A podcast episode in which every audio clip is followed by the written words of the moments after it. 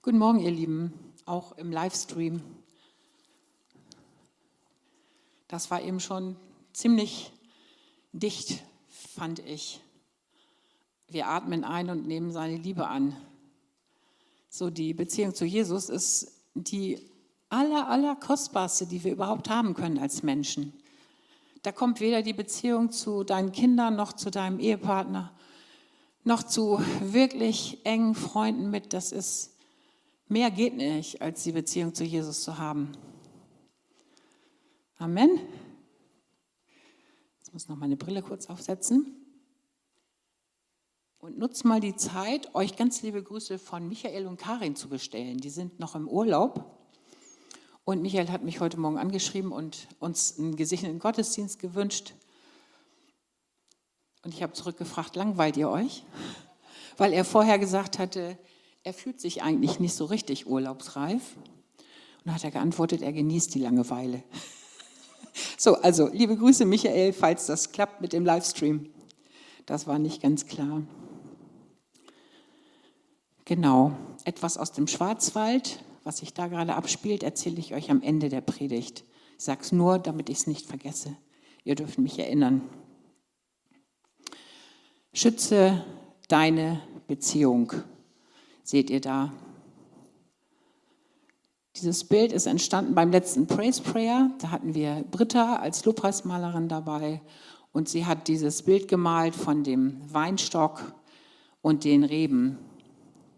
Das Bild ist schon vergeben, aber ich habe es nochmal von ihr geschickt bekommen, weil es wirklich um unsere Beziehung geht. Und zwar um die Beziehung zu Gott. Also die Trauben da, da hätte ich Lust abzupflücken und die mal zu naschen. Ich weiß nicht, war jemand von euch schon einmal bei einer Traubenernte dabei? Man kann da richtig als ähm, Erntehelfer hingehen, einen Urlaub buchen und da mithelfen. Und jeder, der da mitgemacht hat, der weiß, wie anstrengend das ist. Echte Knochenarbeit, habe ich mir sagen lassen. Aber du kannst dann abends auch äh, gut essen und vielleicht sogar einen Wein vom vergangenen Jahr trinken. Auf jeden Fall ist das eine ganz wunderbare Sache. Und ich möchte heute mit euch das Leben der Rebe mal angucken. Die Rebe ist ja der Teil des Weinstocks, wo die Früchte dran wachsen und dran hängen. Und es geht also um das Gleichnis vom Weinstock und den Reben. Und wenn ihr jetzt sagt, pff, tausendmal gehört, dann äh, bitte ich euch, dass ihr da eine Klammer drum macht und das tausendmal gehört beiseite legt und dass ihr dem Heiligen Geist Erlaubnis gebt, dass er euch heute in einer neuen Weise ähm, etwas sagt über dieses Thema, dass er euch heute etwas neu erklärt, weil ich glaube, er will das tun. Das Wort Gottes wird nie alt. Und deswegen hat er auch heute zu euch und zu uns wirklich was zu sagen. Als allererstes möchte ich euch den Text im Ganzen lesen. Wer mitlesen möchte, weil ich habe keine PowerPoint, ihr werdet also die ganze Zeit dieses Bild sehen, aber dann prägt es sich auch schön ein. Dieses Gleichnis ist im, 15, äh, im Kapitel 15 vom Johannes zu lesen. Und ich lese da mal die Verse 5 bis 8. Da sagt Jesus von sich selbst, ich bin der Weinstock Ihr seid die Reben. Wer in mir bleibt und ich in ihm, der bringt viel Frucht. Getrennt von mir könnt ihr nichts tun. Wenn jemand nicht in mir bleibt, so wird er weggeworfen wie die Rebe und verdorrt. Und solche sammelt man und wirft sie ins Feuer und sie brennen.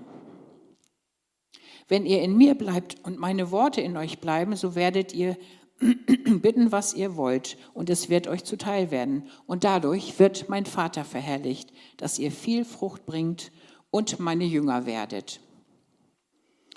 Und dann noch einen ganz wichtigen Vers, das ist der Vers 16. Entschuldigung. Da steht nicht, ihr habt mich erwählt, sondern ich habe euch erwählt. Und ich habe euch dazu bestimmt, dass ihr hingeht und Frucht bringt und dass eure Frucht bleibt, damit der Vater euch gibt, was auch immer ihr ihn bitten werdet, in meinem Namen. Soweit erstmal. Also wenn da steht, ich bin der Weinstock und ihr seid die Reben, dann betrifft das auch dich und mich. Dann bist du eine Rebe am Weinstock und ich bin eine Rebe am Weinstock.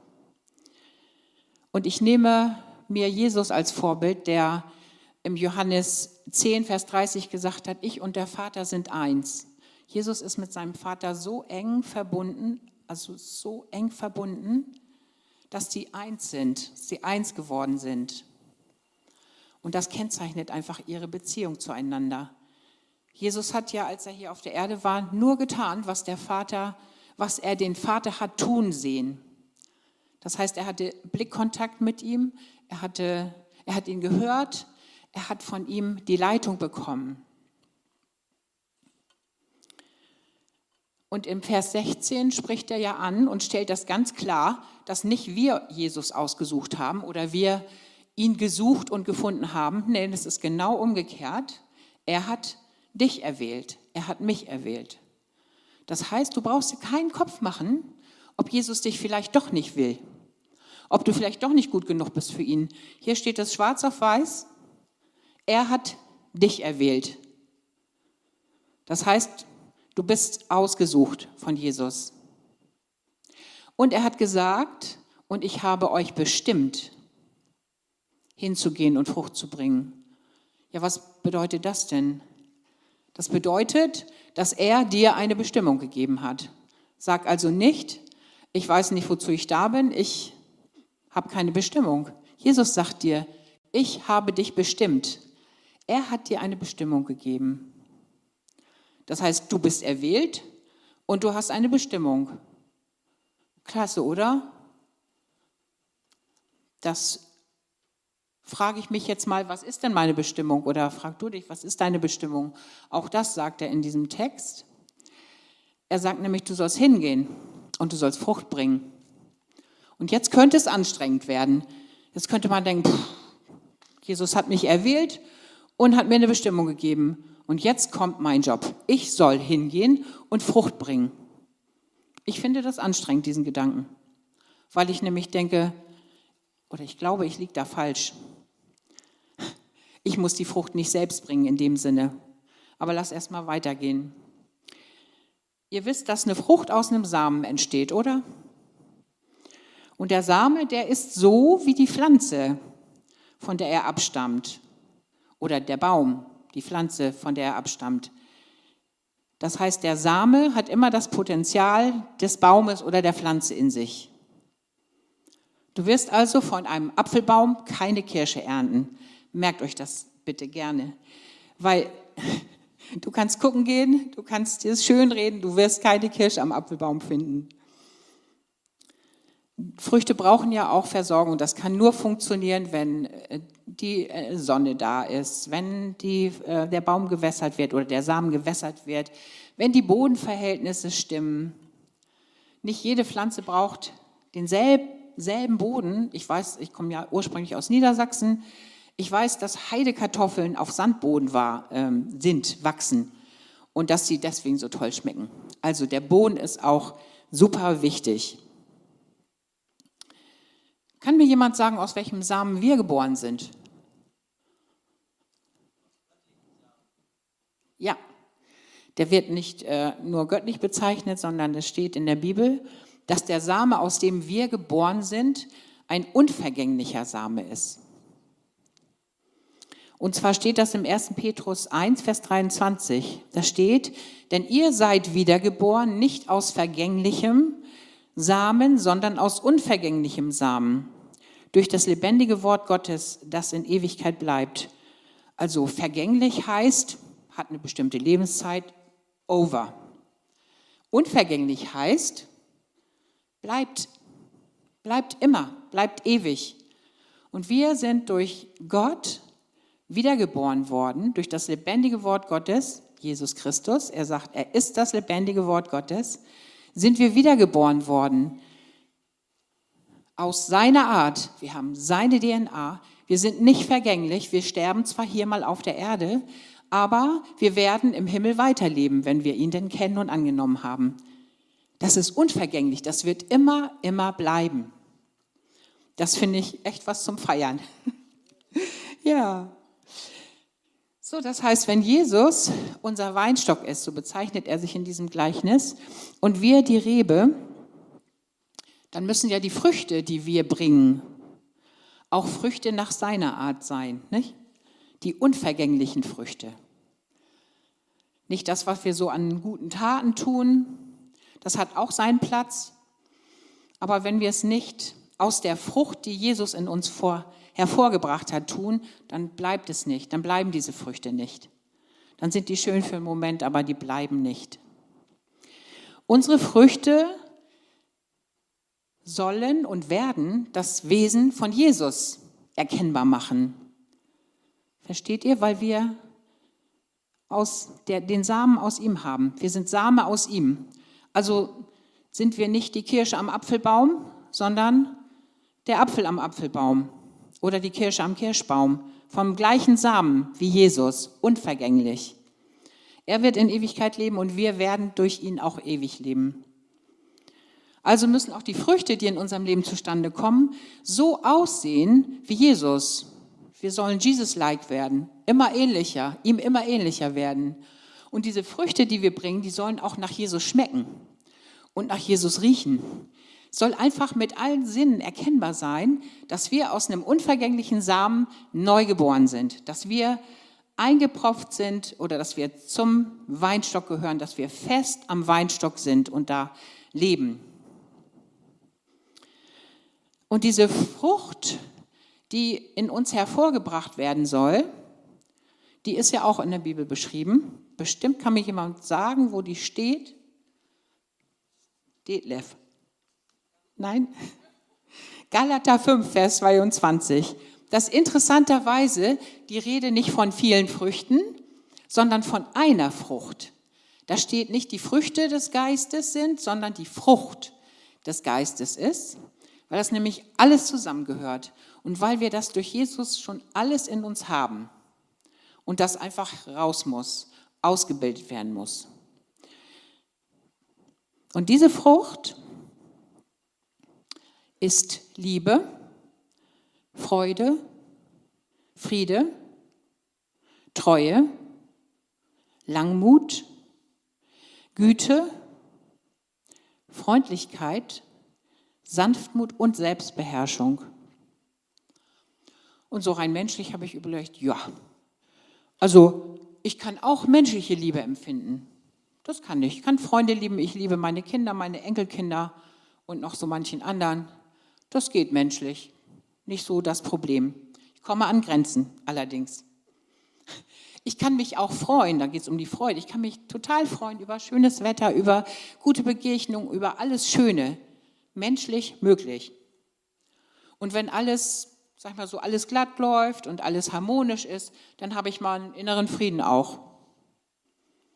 Aber hier von der Frucht, äh, um die es geht, da sieht das anders aus. Das ist eine geistliche Frucht. Die können wir nicht aus uns selbst produzieren. Ich kann das nicht aus mir selbst produzieren und ihr könnt es auch nicht. Das darf ich euch einfach so sagen. Nicht ohne den Geist Gottes. Ich kann keine göttliche Liebe aus mir produzieren, diese Agape-Liebe, die auch dann liebt, wenn der andere äußerst ekelhaft ist. Und ich kann keine übernatürliche Freude produzieren aus mir die, sag mal so, wenn ich jetzt an unsere Geschwister denke in der Ukraine oder in anderen Kriegsregionen, die ähm, Freude erleben können, weil sie Jesus kennen, in diesen ganz, ganz schlimmen Umständen. Das ist übernatürlich, das ist eine geistliche Freude. Die können wir nicht aus uns selbst produzieren. Das ist ein fettes Gnadengeschenk von Gott. Wir können auch keinen Frieden produzieren aus uns selbst. Der, das heißt ja von dem Frieden Gottes, dass der höher ist als alles, was du ähm, denken kannst als all unsere Vernunft. Können wir nicht produzieren aus uns selbst. Auch keine Selbstbeherrschung. Olaf hat das vorhin schon angeführt, als Jesus in der Wüste war und der Teufel ihn versucht hat. Diese Art Selbstbeherrschung, die haben wir nicht aus uns. Vielleicht äh, kannst du das dritte Stück Kuchen stehen lassen oder, oder ähm, nur, eine, nur ein Glas Wein trinken oder wie auch immer. Aber dieses, was Jesus da gemacht hat mit dem Wort Gottes, zu antworten auf die Angriffe des Feindes, das, das können wir nicht aus uns selbst heraus. Das Entscheidende tut Gott. auch an dem, ähm, dass diese Früchte in uns reifen. Aber was ist denn jetzt so unser Teil, unsere Aufgabe? Im Vers 10 in, dieser, in diesem 15. Kapitel, da steht, ähm, dass Jesus in der Liebe des Vaters geblieben ist und dass er uns sagt, sollen wir auch machen. Wir sollen seine Gebote halten und wir sollen in seiner Liebe bleiben. Und wir haben das eben gesungen, ich atme deine Liebe ein. Und dieses Einatmen, das ist ja auch so ein Hinweis darauf, dass seine Liebe dann durch uns fließen kann. Und seine Liebe, in seiner Liebe bleiben können wir nicht, wenn wir uns von Gott entfernen. Das geht nicht. Dann sind wir nicht an diese Kraftquelle angeschlossen. Dann kann das, was er für uns hat, weil er der Weinstock ist, kann nicht durch uns fließen.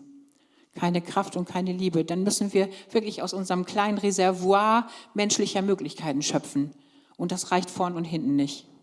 Und manchmal ist auch der Boden trocken, der Brunnen trocken. Wie kann ich denn so in ihm bleiben und an ihm bleiben? Ich glaube, dass wir uns das auch einfach bewusst machen dürfen. Immer wieder vielleicht auch dieses Bild, was äh, Britta da gemalt hat, so vor Augen führen, dass wir die Rebe am Weinstock sind, fest verbunden. Das ist ganz einfach auch einmal ein Zeitfaktor, dass wir Zeit investieren in unsere Beziehung zu Gott, dass wir wirklich ähm, investieren darin. Ich weiß, dass Gott es liebt, mit uns zu reden und Austausch zu haben. Der ist ein Gott, der Dialoge liebt.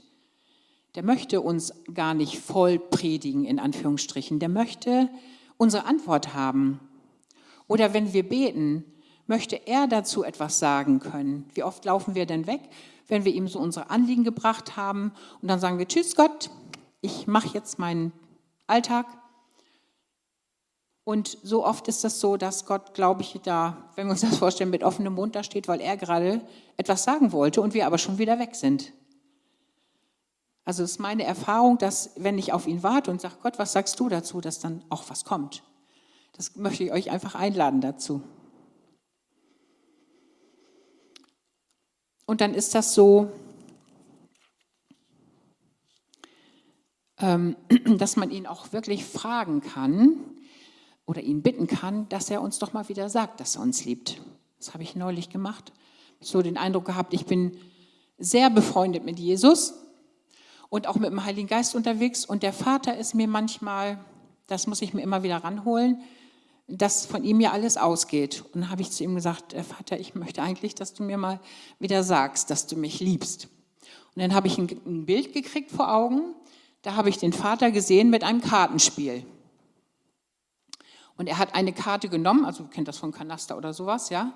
Er hat eine Karte genommen, hat die auf den Tisch getan und hat gesagt, du bist mein Ass. Auf, diesen, auf dieser Karte war das Ass abgebildet. Und ich konnte so aus dem Augenwinkel in sein Blatt gucken, in sein Kartenblatt, und da waren nur Asse. Nur, dass ihr das wisst, das seid ihr. Ja, ein Ass. Und mich hat das angesprochen. Das war zwar nicht, ich liebe dich, aber ich mag das auch, das Ass von Gott zu sein. Und ihr seid es ja auch. Etwas, das Gott macht aus Gnade, aus Gnade, aus Gnade und als Geschenk ist, dass er ähm, uns beschneidet, dass er uns sauber macht sozusagen. Stell dir vor, du bist in Dreck gefallen und du hast überall so Dreckklumpen an dir und so und Gott kommt und macht das weg, damit du äh, wieder erkennbar bist als Kind Gottes. Wenn du irgendwo reingetreten bist oder so, macht er dich sauber, damit du wieder erkennbar bist, damit du nicht nach Hundestiete riechst, sondern nach Jesus, den Duft des Himmels wieder hast. Also im übertragenen Sinn, ne? Genau, und ich lade dich herzlich ein, ihm nicht auszuweichen, wenn er dich korrigieren möchte. Das ist wirklich ein Geschenk. Und wenn ihr in dieser Beziehung seid und es kommt dazu, dass Jesus mit euch in eurem Leben etwas verändern will, dann lade ich euch ein, ihm nicht auszuweichen. Das ist äh, schmerzhaft oder das kann schmerzhaft sein und der Impuls kann sein, jetzt haue ich ab, also das möchte ich mir nicht sagen lassen von dir oder Ähm, oder ich habe Angst, wie du ähm, mit mir umgehst. Ich habe Angst vor deinem Blick. Und ich lade dich wirklich ein, das auszuhalten und ihn da drin zu erleben, weil du wirst es erleben, dass er mit dir durch diese Dinge geht. Und dass das eine große Freiheit bringt, wenn er dich von Sachen befreien kann, wenn er Sachen aus deinem Leben entfernen kann, die dich letztlich hindern, Frucht zu bringen. Das ist so wunderbar, wenn man das durch hat. Also passiert ja immer wieder. So wunderbar, wenn man das durch hat, mit Gott zusammen etwas im Leben zu bereinigen. Herzliche Einladung an euch. Schaut die Sachen mit ihm zusammen an. Der ist ein solcher zuverlässiger Gott, ein solcher treuer Gott, ein solcher liebevoller Gott, der euch aus Sachen rauslöst, die euch wirklich hindern, die euch ins Stolpern bringen, die euch ins Fallen bringen, die äh, verhindern, dass ihr von der Stelle kommt. Schleicht euch nicht raus, sondern bleibt bei ihm, wenn er euch auch mal in eine Wüstenzeit führt. Ja, macht Gott denn das oder macht das immer der Feind? Nein, wenn ich ähm, dem Wort Gottes glauben kann, und das tue ich, dann lese ich in Hosea 2, Vers 16 eine Geschichte, wo Gott zum Volk Israel redet und wo steht, ich will sie in eine Wüste locken. Gott lockt das Volk Israel in eine Wüste. Und ich frage mich manchmal, ob das immer der Feind ist in meinem Leben, wenn ich eine Wüstenzeit habe, oder ob das nicht und ob das nicht nur zugelassen ist bei Gott, sondern ob Gott das manchmal auch will, weil er mein Ohr sonst gar nicht kriegt, weil er meine Aufmerksamkeit gar nicht kriegt sonst. Hier steht also, ich locke sie in eine Wüste und dann kommt es. Ich will freundlich zu ihnen reden. Du kannst also, wenn du in einer Wüstenzeit bist, kannst du damit rechnen, dass er freundlich zu dir reden will. Ist das nicht mega? Du brauchst, du sitzt da nicht alleine in der Wüste, verdorrt und verdurstet so halb, sondern du kannst erwarten, dass Gott kommt und freundlich zu dir redet. Er hat endlich dein Ohr mal. Er hat Zeit mit dir. Du bist nicht abgelenkt, du bist auf ihn angewiesen sozusagen. In der Wüste bist du angewiesen, da wird deine Wasserversorgung vielleicht mal zu Ende gehen, da bist du angewiesen, dass einer dir Wasser bringt und was zu essen bringt. Das wird Gott sein in dieser vielleicht geistlichen Wüste. Vielleicht hast du auch Geschwister, die dir was darreichen, durch, ähm, wenn er sie führt und leitet. Aber er möchte freundlich zu dir reden. Das ganze Herz Gottes zeigt sich in deinem, seinem liebevollen Umgang mit dir. Lass auch nichts zwischen dich und zwischen ihnen kommen. Seid so, die Rebe am Weinstock. Und lass dich nicht belügen vom Teufel, wenn der dir sagt, du hast Bockmist gebaut und du hast jetzt kein Recht mehr in die Gegenwart Gottes zu kommen. Nein, nein, nein. Alle Sünde ist weggetragen am Kreuz. Jesus hat die Sünde der Welt weggetragen am Kreuz. Dein einziges Hindernis zu Gott zu kommen kann sein, dass du dem Teufel glaubst und nicht Jesus. Nimm seine Vergebung an und seine Liebe immer wieder an. Atme die immer wieder ein. Nimm seine Liebe an, wie wir es gesungen haben. Und Gott hat auch Lust, mit dir zusammen auf Jagd zu gehen. Auf Jagd nach Zeiträubern in deinem Leben, in deinem Alltag. Ich sehe das richtig im Geist, wie er sagt, komm, lass uns auf die Socken machen, lass uns Zeiträuber in deinem Alltag aufstöbern. Ich möchte dir helfen, die richtigen Prioritäten zu setzen. Und ich finde, das ist eine Herausforderung dieser aktuellen Zeit, sich zu verfusseln in Social Media, in, ähm, in Quellen, ja, die sicherlich gut sind. Wir haben viel Hilfsmöglichkeiten. Wir können uns Predigten aus dem Internet ziehen und ähm, alles Mögliche.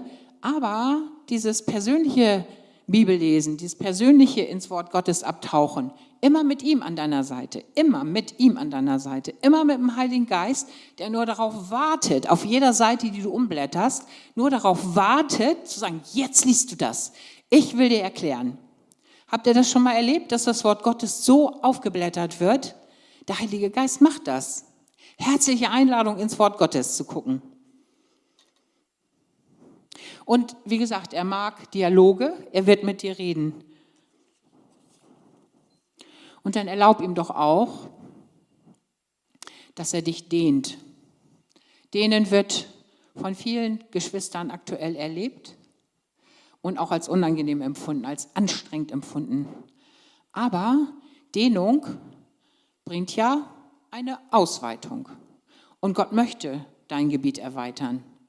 Das, was du schon kannst, worin du dich sicher fühlst, das ist deine Komfortzone. Schön und gut, aber er hat mehr für dich und er hat ein viel, viel größeres Gebiet für dich. Er möchte dich ausdehnen. Erlaubst du ihm das? Sagst du auch nur einmal Ja, wird er darauf zurückkommen. Ich garantiere es dir. Es gibt auch Fernbeziehungen. Kennt ihr das? Hat jemand von euch schon mal Fernbeziehung gehabt? Weil, ja, genau. Fernbeziehung. Man weiß, man gehört zusammen, aber man wohnt an unterschiedlichen Orten, vielleicht sogar sehr weit auseinander. Und man sieht sich nur an den Wochenenden oder auch nur jedes zweite. Kommt dir das bekannt vor in Bezug auf Gott? Du gehörst zu Gott, aber er ist da oben im Himmel, neben dem Vater, sitzt auf dem Thron und regiert. Du bist hier auf der Erde, musst deinen Alltag bewältigen. Ja, und am Wochenende sehen wir uns hier. Und ich sage dir, ich habe es mal persönlich von Gott gesagt bekommen, ich bin nicht interessiert an einer Fernbeziehung zu dir. Gott hat das zu mir gesagt, ich bin nicht interessiert an einer Fernbeziehung zu dir möchte dich nicht nur am Wochenende sehen oder alle zwei Wochen oder mal so eine Minute vorm Schlafen gehen. Ist auch mal jemand zu mir gekommen, der hat gesagt, also es war ein prophetisches Wort, du wünschst dir Multiplikation. Das heißt, ich habe mir viel, viel mehr gewünscht. Komm in meine Nähe, verbring Zeit mit mir. Immer wieder. Das ist eng gekoppelt. Multiplikation Erweiterung des Gebiets ist eng gekoppelt mit Gemeinschaft mit ihm. Zunahme der Frucht ist eng gekoppelt an dem, wie ich an ihm bin, mit ihm bin. Und dann gibt es da noch die kleinen Füchse. Würdest du vielleicht sagen, naja, sind Peanuts. Kleine Füchse gibt es auch in Weinbergen. Und auch die Bibel kennt davon ein Lied, und zwar das Hohe Lied steht im Hohelied 2, Vers 15. Fangt uns die kleinen Füchse, die kleinen Füchse, denn unser Weinberg oder unsere Weinberge sind in der Blüte. Was machen die Füchse im Weinberg? Die fressen die Blätter ab, die äh, fressen mit Vorliebe die frischen Triebe ab und zum Schluss untergraben sie auch noch die Wurzeln. Und wenn die Wurzeln untergraben sind, dann ist Schluss. Dann gibt es keine Frucht. Es ist nichts mehr da. Und das ist letztlich das, was der Feind immer wieder mal möchte. Äh, wo er geht und steht sozusagen in unserem Weinberg, in unserem Leben, die äh, Früchte verhindern. Weil die Früchte bringen Gott Ehre. Und es ist unsere Aufgabe, die kleinen Füchse zu fangen. Und ich glaube, da hat Gott auch Freude dran, wenn wir ihm sagen, Gott, zeig mir, was da die kleinen Füchse sind. Zeig mir, was das ist, was so in meinem Leben verhindern möchte, dass Frucht wachsen kann. Weil Frucht ist extrem wichtig. Ich habe euch gesagt, es sind diese äh, Sachen, die, oder es ist die Frucht, die in Galater 5, 22 beschrieben wird. Aber letztlich wird eine Frucht auch Taten zur Folge haben. Und zwar Taten, die Gott schon für uns vorbereitet hat. Und die sehen für jeden anders aus. Jeder hat ein anderes Talent bekommen. Aber diese Frucht des Geistes, die in uns ausgebildet wird, die Sachen in Friede zu tun, in sein, seine Freude dabei zu haben, seine Kraft, seine Langmut zu haben, das sind Sachen, die alle von uns haben. Diese Frucht haben wir alle. Die soll in uns allen heranreifen. Und ausgelebt wird sie dann unterschiedlich. Das sind dann die Taten, die guten Taten, die folgen. Ich möchte euch jetzt noch mal ein Bild zeigen. Magst du das, Lisa? Magst du das äh, noch mal zeigen? Genau. Könnt ihr das erkennen? Weiß jemand, was das ist? Nein. Das ist die sogenannte Kalebstraube. Das ist eine Traube, wie sie natürlich nicht wächst, ne? sondern wie sie zusammengebunden wird bei manchen Weinfesten im Süden Deutschlands oder im Südwesten Deutschlands. Die Kalebstraube.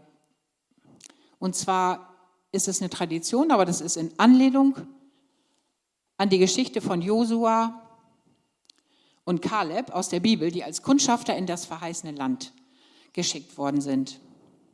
Und die kamen wieder und mussten die Traube auf ihren Schultern tragen. So groß war die, so schwer war die. Und ich nehme das als prophetisches Bild für uns, dass, die, dass unsere Frucht so groß werden kann, und das ist ja aus einzelnen Früchten zusammengestellt. Jeder von uns ist diese, eine Traube am Ganzen, so wie der Leib aus vielen unterschiedlichen Gliedern besteht. So können wir zusammen eine Kalebstraube bilden, sozusagen. Weil diese Traube, die ist gekennzeichnet durch Größe, durch Kraft, durch äh, Stärke, durch Schönheit. Und das ist eine übernatürliche Frucht. Und ich glaube, dass Gott ähm, keine Grenzen hat in unserem Leben, das so zu entwickeln, dass wir so aussehen wie diese Kalebstraube. Ich möchte das wirklich über uns aussprechen. Und wir sollen Frucht bringen. Und die, letztlich führt alles dazu, dass wir durch diese Frucht, die wir bringen, Menschen einladen in ein Leben zu Jesus. Und ich habe gestern gehört, dass die Zeit der Ernte in Deutschland angebrochen ist. Also ja, wir sehen uns alle nach Erweckung. Ja, wir erleben immer wieder, wie einzelne Menschen sich zu Gott bekehren. Aber es läuft im Moment im Schwarzwald etwas, was ganz stark daran hindeutet, darauf hindeutet, dass die Ernte in Deutschland in größerem Maß angefangen hat. Ich weiß nicht, wer das mitbekommen hat. Ich habe gestern so einen äh, YouTube-Clip zugeschickt bekommen. Es gibt äh, in Villingen-Schwenningen ein ICF, eine ICF-Gemeinde. Und die sind seit Monaten am Beten, haben vor zwei Monaten äh, die Pastoren aus dem ganzen Schwarzwald eingeladen zu einem Treffen, weil sie auf dem Herzen haben, die ganze Region Schwarzwald zu evangelisieren. Und zwar wirklich äh, wie ein Mann zusammenzustehen, alle Gemeinden. Es haben sich 40 Pastoren einladen lassen. Es gab einen Vortreff, wo der Heilige Geist sehr stark ähm, da war und das bestätigt hat. Jetzt finden seit ähm, drei Tagen Zeltevangelisationen statt. Es finden Einsätze statt in Schulen. Also diese junge Frau hat berichtet, dass sie in Schulen eingeladen worden sind an verschiedenen Orten, dass sie durch die Klassen gegangen sind, durch jede Klasse gegangen sind, da das äh, Evangelium gepredigt haben, in Kürze und ohne Einschränkung, sagte sie, ohne Einschränkung, nichts mit Heiligen Geist erwähnen wir hier nicht, ohne Einschränkung. Und dem, an dem einen Tag haben sich in der Schule 137 Schüler bekehrt, inklusive Lehrer. Ja, Amen, das ist, die Ernte hat angefangen. Ja, und die sind auch in die Altersheime gegangen. Stellt euch vor, Menschen kurz vorm Lebensende Ende, haben noch das Evangelium gehört. Und die sind in die Straßen gegangen oder gehen in die Straßen. Und viele, viele Menschen, was haben sie gesagt, 40 bis 100 Leute pro Tag, bekehren sich da. Das ist, es sind immer noch nicht die Riesenzahlen, aber es ist ein deutlicher Aufbruch, es ist ein deutliches Signal, es geht los. Und wir wollen dabei sein. Wollen wir dabei sein? Wir wollen das auch für Norden. Ich sehne mich danach, dass das hier auch im Norden stattfindet. Und Gott ist treu. Und wir dürfen uns wirklich besinnen darauf, dass wir dicht am Weinstock sind, dass wir diese Früchte des Geistes in uns heranbilden lassen von Jesus, der gesagt hat, ich versorge euch mit Kraft, mit Lebenskraft, ich versorge euch mit all diesen wunderbaren Sachen des Himmels. Und dass, dass wir dann losgehen und dass wir hier erleben, die Ernte geht nicht nur im Schwarzwald los, sondern hier im Norden. Und die junge Frau sagte, die Zeit ist vorbei, wo Deutschland harter Boden war. Die Zeit ist vorbei. Die Ernte hat angefangen. Lasst uns darauf einsteigen. Lasst uns in diesen Zug einsteigen. Gott möchte mit einem Zug seiner Herrlichkeit durch unser Land. Und wir können da nicht unvorbereitet sein. Und Und dann ist es so, dass wir Sachen beiseite legen müssen. Und dann ist es so, dass wir vielleicht auch auf Sachen verzichten müssen, die uns Spaß machen. Aber dann ist es so, dass wir uns darauf fokussieren, eng am Weinstock zu sein und dieses Leben zu trainieren. Und das fällt euch nicht zu und mir auch nicht, das weiß ich. Das hat einen Preis, wir müssen andere Sachen lassen. Aber jeder, der das will, der wird reichlich Frucht bringen und der wird von Gott dermaßen entschädigt werden, dass es eine große Freude sein wird. Und dazu möchte ich euch einladen. Mögt ihr aufstehen dazu?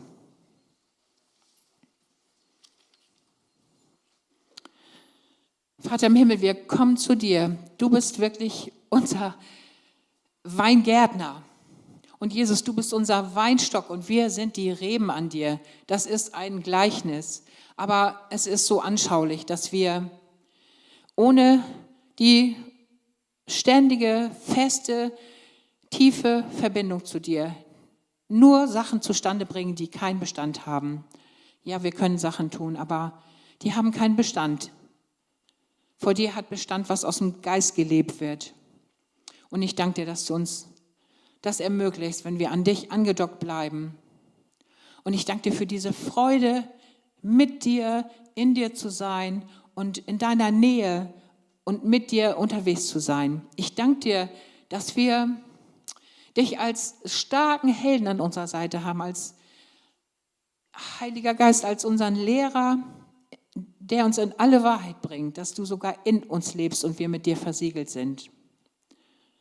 Und ich danke dir dafür, dass großartige Dinge vor uns liegen. Ich danke dir, dass wir Licht und Salz sind, dass wir dich in die Gesellschaft bringen und dass wir die Ernte einfahren dürfen. Ich danke dir, dass das jeder an seinem Platz tun wird und ich bete, dass da, wo diese Einwurzelung in dich noch verkümmert ist oder wo da vielleicht was verstopft ist, Vater, dass du das jetzt rausnimmst. Wir kommen zu dir, wir bekennen dir, dass wir da nicht immer gut davor sind und du vergibst uns. Wir nehmen deine Vergebung an. Wir nehmen deine Vergebung an, wir lassen deine Liebe durch uns fließen, wir lassen deine Kraft durch uns fließen. Heiliger Geist, Danke, dass du jeden von uns an seinen Platz bringst. Und ich bete wirklich, dass wir die Schönheit der Beziehung zu dir erkennen und dass unser Herz so zu dir gezogen wird, dass wir äh, auf keinen Fall irgendwie auch nur ein bisschen ohne dich leben wollen. Ich bete, dass du, dich, dass du uns noch stärker zu dir ziehst, dass uns diese Beziehung zu dir so kostbar und so wichtig wird, dass alles andere echt verblasst. Komm, Heiliger Geist, und wirk du jetzt hier. Danke für deine Gegenwart und danke, dass du versprichst, dass du das gute Werk, was du in uns angefangen hast, dass du das weiterführst. Komm, Heiliger Geist. Komm, Heiliger Geist, zieh uns zu dir.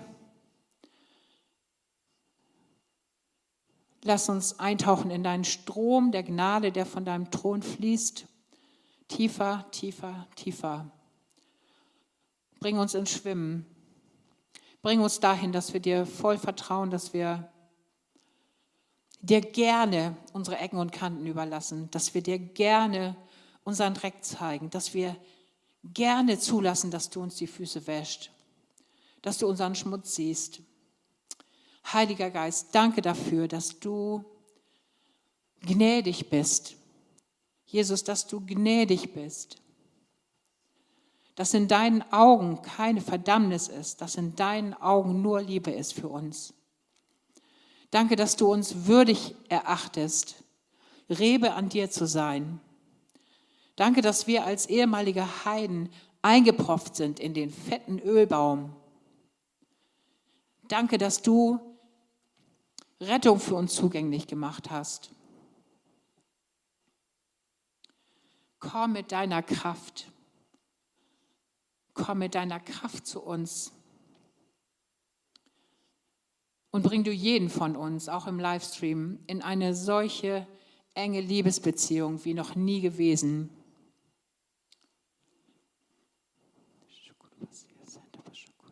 Und stell uns auf Stell uns auf für das Einfahren deiner Ernte. In Jesu Namen bete ich das. Amen.